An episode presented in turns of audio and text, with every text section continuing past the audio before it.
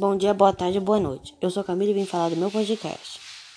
De acordo com as minhas pesquisas, foi no dia 28 de setembro de 1956 que o primeiro caminhão Mercedes-Benz foram fabricado no Brasil.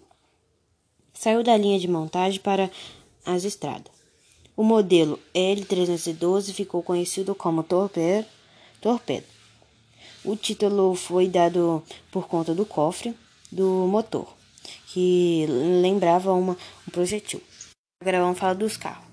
No dia 15 de novembro de 1957, no dia 15 de novembro de 1957, desfilava pelas ruas o primeiro carro fa fabricado no Brasil, a perua DKW. Não era um carro muito bonito, as linhas traseiras eram quadradas e totalmente diferente da parte frontal arredondada do DKW, na Alemanha. Vamos falar do avião.